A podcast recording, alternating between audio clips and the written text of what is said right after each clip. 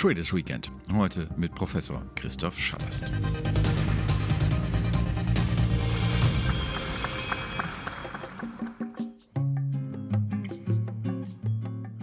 Christoph Schallast freut sich eigentlich jedes Jahr darauf, wenn er mit seinen Studenten an der Frankfurt School Verhandlungstechniken ausprobiert.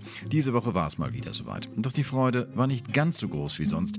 Wirklich spannend werden Verhandlungen eben erst, wenn man sich direkt in die Augen schaut, sagt der Wirtschaftsrechtler. An der Frankfurt School of Finance and Management leitet er den innovativen M&A Masterstudiengang, womit seine Tätigkeit aber noch nicht ansatzweise vollständig erfasst ist. Christoph Schallast, Rechtsanwalt und Notar in Frankfurt, Jura hat er an den Universitäten Frankfurt und Lausanne studiert, außerdem europäisches und internationales Wirtschaftsrecht in Saarbrücken und Straßburg. Nach seiner Zulassung als Rechtsanwalt war Christoph Schallers zunächst für eine M&A-Boutique tätig, danach baute er für eine überörtliche Sozietät den Standort Berlin auf. 1995 machte er sich in Frankfurt am Main selbstständig.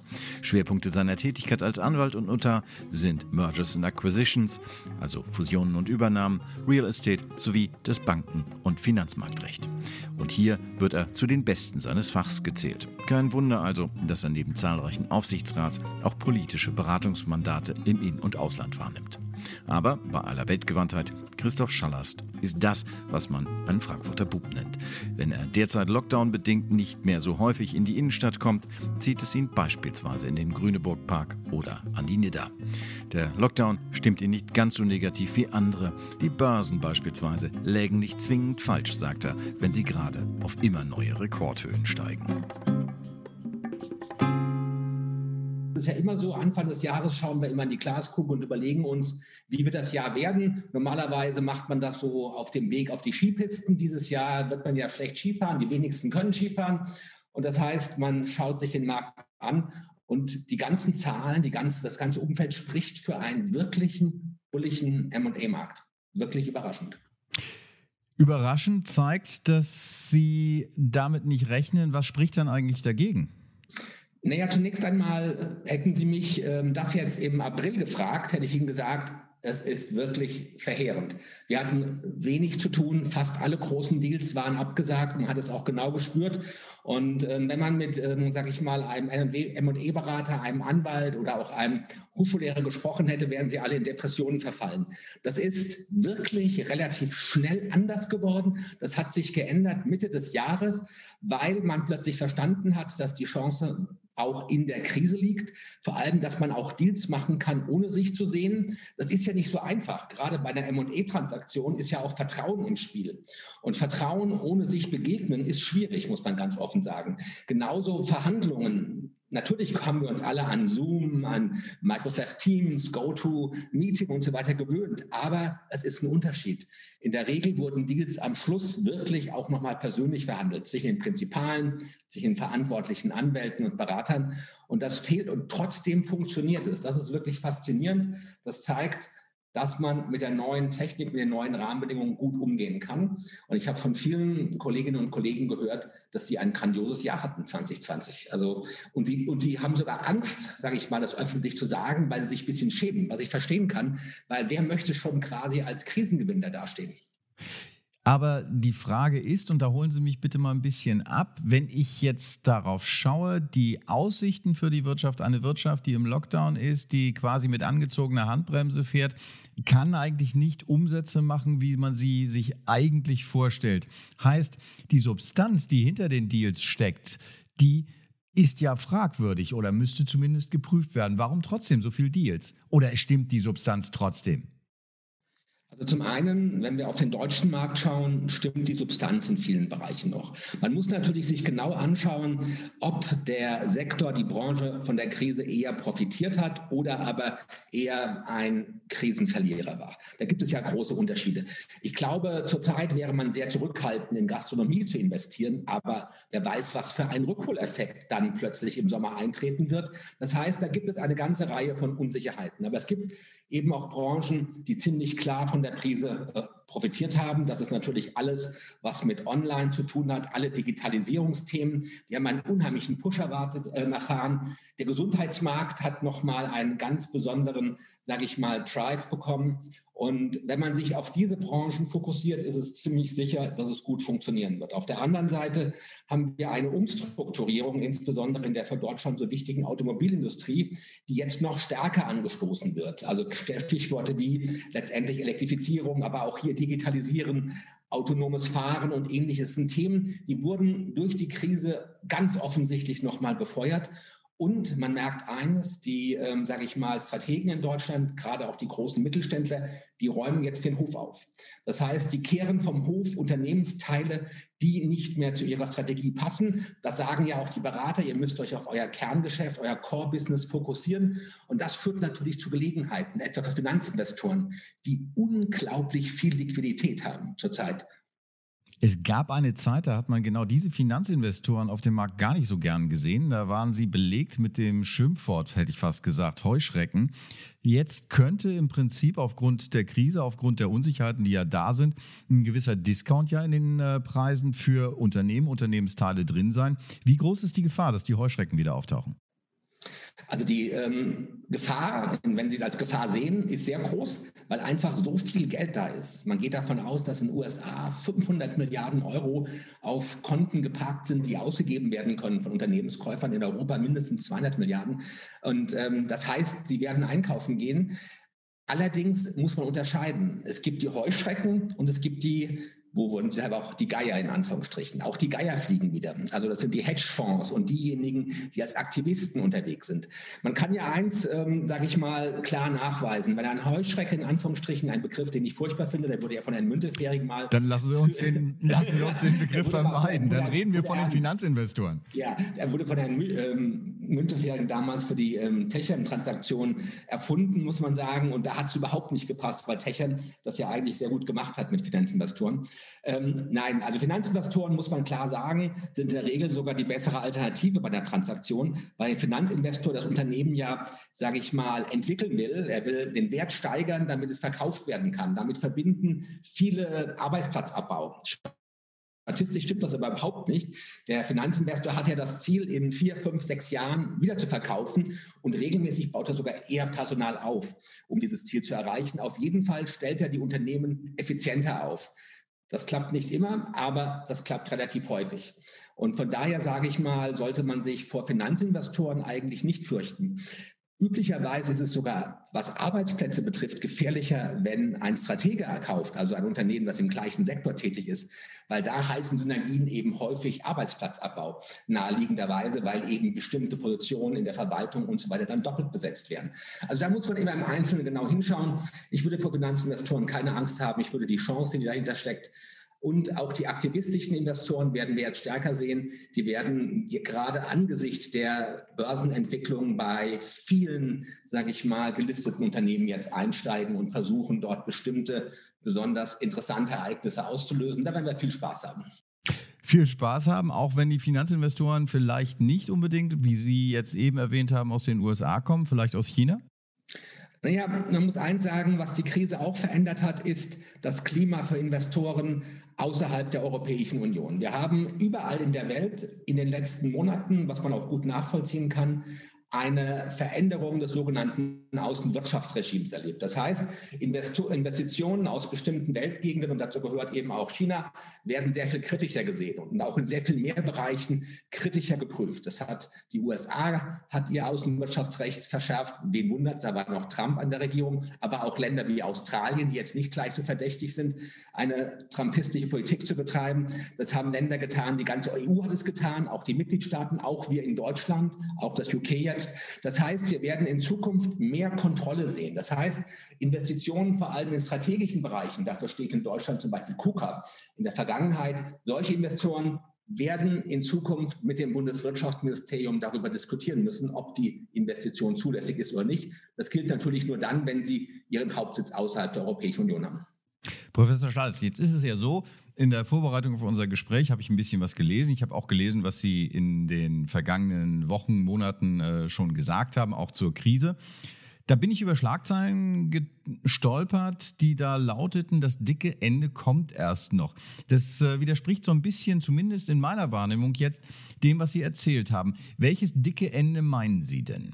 Naja, es gibt zwei dicke Enden, ähm, die auf jeden Fall kommen werden. Die Frage ist nur, wie wir damit umgehen.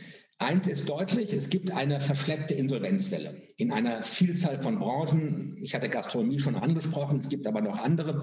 Und diese Insolvenzwelle wird irgendwann, das lässt sich gar nicht verhindern, wenn das Insolvenzrecht wieder sage ich mal, konsequent angewandt wird, auch zu entsprechenden Konstellationen führen. Da werden Unternehmen Insolvenz anwenden müssen. Wir werden sehr viel mehr, wir nennen das Distressed M&A-Transaktionen sehen, also Rettungsübernahmen und ähnliches. Wir werden aber auch Liquidationen sehen. Das, ist, das lässt sich gar nicht vermeiden. Das heißt, da gibt es in Anführungsstrichen ein dickes Ende. Und das andere dicke Ende, das sind notleidende Kredite. Das bedeutet zurzeit ist die, ähm, sage ich mal, Quote von Notleitkrediten in den Büchern deutscher Banken historisch niedrig. Also auf einen Stand, wie er wirklich noch nie war. Viele Banken, mit denen man spricht, haben unter ein Prozent. Banken können mit bis zu vier Prozent leben. Das heißt also, es sind historisch niedrige Bestände. Nur wenn die staatlichen Hilfen, und irgendwann müssen sie ja enden, zurückgefahren werden. Dann werden natürlich auch mehr sogenannte Corporate Loans, also Unternehmensfinanzierung, aber auch Immobilienfinanzierung notleidend werden. Und dann wird die Frage sein, wie wir damit umgehen. Das heißt, wie man diese Welle, die kommen wird, ob sie jetzt groß, klein, aber sie wird auf jeden Fall kommen, wie man mit ihr umgeht und wie man mit ihr auch umgeht, ohne dass insgesamt, sage ich mal, die Wirtschaft zu große davon Konsequenzen hat. Ich habe ähm, gerade diese Woche einen wirklich spannenden Vortrag des Nobelpreisträgers Paul, Paul Roma gehört auf dem Asian Financial Forum, also natürlich virtuell. Und ähm, da hat er eins deutlich gemacht. Was wir jetzt wirklich sichern müssen, ist auf der einen Seite Arbeitsplätze. Wir müssen die, sage ich mal, Beschäftigung hochhalten. Das ist ganz wichtig. Aber auf der anderen Seite auch eine nachhaltige Unternehmensfinanzierung sichern. Und das wird die Herausgabe der nächsten zwei, drei Jahre sein nach der Krise, das im Gleichgewicht zu halten. Jetzt ist es so, die äh, Notenbanken dieser Welt, die amerikanische, ähm, aber auch die europäische, sind ja Gewehr bei Fuß, was nun die Ausstattung der Wirtschaft mit Finanzmitteln angeht. Das ist äh, nicht um das ist nicht immer äh, unumstritten. Da gibt es einige Stimmen, die sagen, da wird ein Mandat wirklich bis an die Grenze äh, strapaziert. Äh, reicht das aus, um die Wirtschaft letztlich sozusagen aus dieser Krise zu führen? Oder braucht es eigentlich andere Maßnahmen? Es ist eine Maßnahme, aber diese Maßnahme ist ja nicht neu. Diese Maßnahme wurde entwickelt als Konsequenz erst auf die Finanzkrise und dann auf die Eurokrise. Und da hat sie auch gut äh, funktioniert. Man muss ganz ehrlich sagen, wir hatten ja, vielleicht erinnern Sie sich, vor sieben, acht Jahren alle von einer, sage ich mal, Insolvenz von Griechenland gesprochen, was fatale Auswirkungen gehabt hätte auf Altersversorgungssysteme, auch in Deutschland und so weiter. Und das konnte relativ erfolgreich abgewandt werden. Und ähm, Griechenland und auch andere Länder im Süden Europas, aber auch Irland, konnten die Krise dadurch gut bewältigen. Das zeigt letztendlich oder relativ gut bewältigen. Das zeigt auf jeden Fall, dass die Politik der Notenbanken, insbesondere auch der EZB, das erreicht hat, was ihr Ziel war und damit auch ihre Aufgabe erfüllt hat. Was auch stimmt, diese Politik ist höchst umstritten. Wir werden in Deutschland immer wieder Klagen gegen die Politik der EZB sehen. Wir hatten ja gerade im letzten Jahr 2021 erstmals ein Urteil des Bundesverfassungsgerichts gegen die Anleihenaufkaufprogramme der EZB, wo diese als rechtswidrig beurteilt wurden. Das war im Mai 2020. Das ist natürlich ein, sage ich mal, auch schwieriger Dialog, gerade auch zwischen Deutschland, der EZB und dem Bundesverfassungsgericht. Und von daher muss da, muss da auch die Zentralbank vorsichtig sein. Und ich glaube auch, dass sie die Alarmglocke gehört hat. Jetzt haben Sie auf der anderen Seite aber auch noch die Insolvenzwelle angesprochen, die da auf uns zukommt. Wie groß wird die denn sein, Ihrer Meinung nach? Das ist natürlich wirklich Kaffeesatzleserei, muss man ehrlicherweise sagen.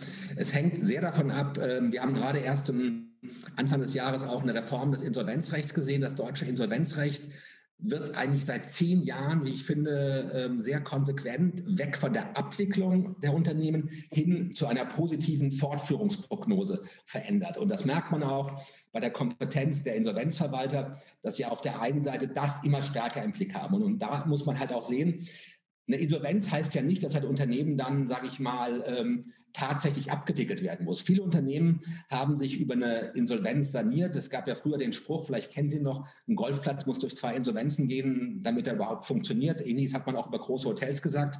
Das stimmt heute nicht mehr, aber da ist auch ein bisschen Wahrheit dran. Eine Insolvenz ist auch eine Chance, wenn man sie richtig angeht und sie nicht nur als Zerschlagungsinsolvenz betrachtet, hängt natürlich immer ab von den handelnden Personen. Jetzt ändert sich in der Pandemie natürlich auch das äh, Verhalten von Verbrauchern, von äh, Händlern, von äh, Unternehmen. Inwieweit bringt diese Pandemie eine nachhaltige Umstrukturierung der Wirtschaft? Auch natürlich befördert dadurch, dass bestimmte Unternehmen der klassischen Wirtschaft jetzt vor der Frage stehen, wie sie weitermachen müssen und können. Also ich, ich will es vielleicht auch mal persönlich betrachten. Also ich war, bin jetzt auch nicht mehr ganz der Jüngste, ich war in den, in den letzten Wochen und Monaten sehr selten in der Innenstadt. Also selten einkaufen, selten in Geschäften. Aber ich sehne mich danach. Also ich bin ein echter Bücherfan. Ich kaufe gerne Bücher und ich möchte wieder in Buchhandlungen und Antiquariaten sein. Und ich gehe sicher davon aus, dass es vielen anderen Menschen auch so geht. Natürlich haben wir jetzt auf Online umgestellt. Das ist ja auch sehr einfach und praktisch.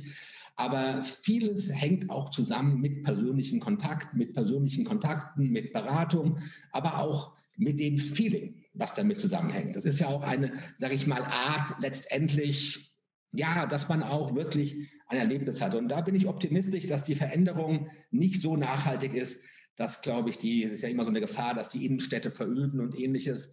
Aber es wird natürlich Veränderungen geben. Ich kann Ihnen das auch hier aus ähm, unserer Kanzlei sagen. Wir sind, also ich bin mir absolut sicher, dass wir auch in Zukunft Mobile Office oder Home Office anbieten werden, sehr viel mehr als davor, dass das auch Optionen der Vereinbarkeit von Beruf und Familie, dass es auch Chancen, sage ich mal, für Kolleginnen an dem Bereich viel mehr geben wird als davor. Wir werden mehr Teilzeitpartnerschaften sehen und ähnliches. Das wird sich verändern und das ist auch wirklich gut so. Das ist eine Veränderung, die war notwendig und das war jetzt nochmal ein Schub, um das weiter voranzustoßen.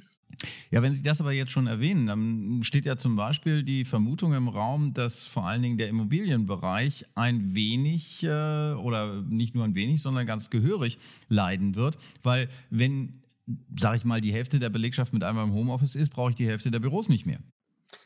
Ja, dazu gibt es ja Untersuchungen. Wir haben hier in Frankfurt gerade aktuelle Zahlen, wo ähm, Prognosen dahin gehen, dass, dass circa 5 Prozent, das ist nicht ganz so viel, wie Sie jetzt angesprochen haben, aber circa 5 Prozent des Büroraums weniger nachgefragt wird. Es gibt aber einen gegenläufigen Tendenz. Es gibt die gegenläufige Tendenz, dass dafür größere und Einzelbüros nachgefragt werden. Das heißt, was die Pandemie ja auch gezeigt hat, dass gerade Einzelbüros nicht nur ein Luxus sind, sondern auch gerade in so einer Pandemiesituation natürlich Arbeiten ermöglicht oder auch, sage ich mal, etwas großzügigere Büroflächen und nicht zu viel Großraumbüros. Also ich glaube, da gibt es Tendenzen, die laufen in verschiedene Richtungen, aber ich bin bei Ihnen. Einen gewissen Rückgang, sage ich mal, der Nachfrage an hochwertigen Innenstadt-Bürolagen könnte es geben. Das ist ganz naheliegend.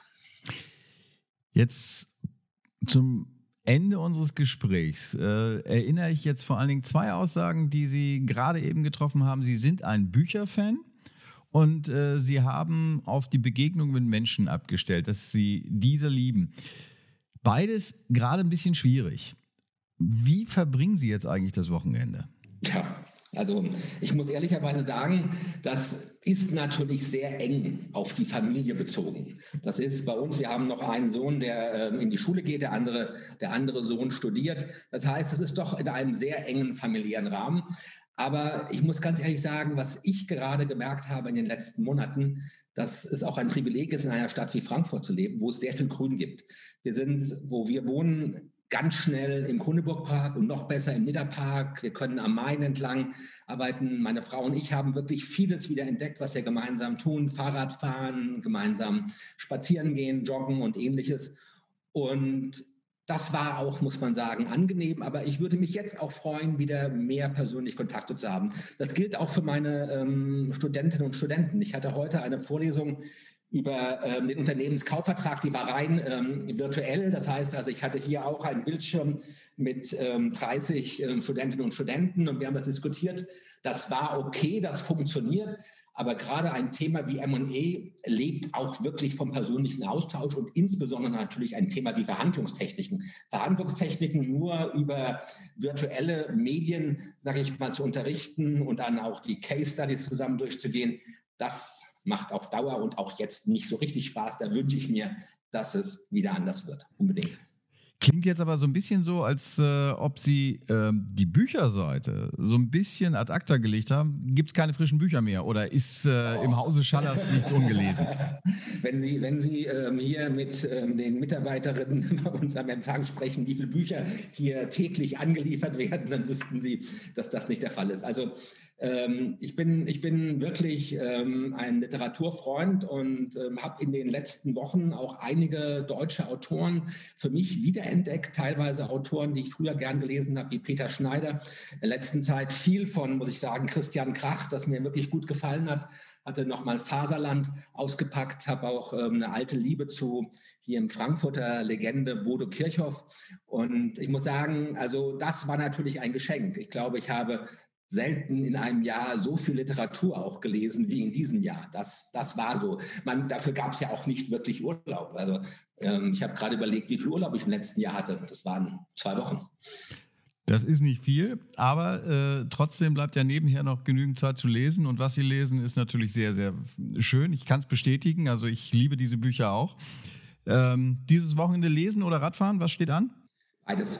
Wobei das Wetter ja schlecht werden soll. Ich weiß nicht, ob Sie es gehört haben, es soll ja sibirische Kälte oder antarktische Kälte soll zu uns kommen. Ich bin auch gerne draußen, wenn es schön kalt ist und knackig ist. Das hat auch was, weil die Luft dann eine gewisse Reinheit hat. Ich denke, da muss man einen guten Ausgleich finden. Was natürlich fehlt, ist ganz klar, einfach wieder mal schön essen zu gehen. Also einfach mal mit, in dem Fall meiner Frau, einfach mal wieder schön abends auszugehen, ein schönes Restaurant zu gehen, sich dabei Zeit zu lassen.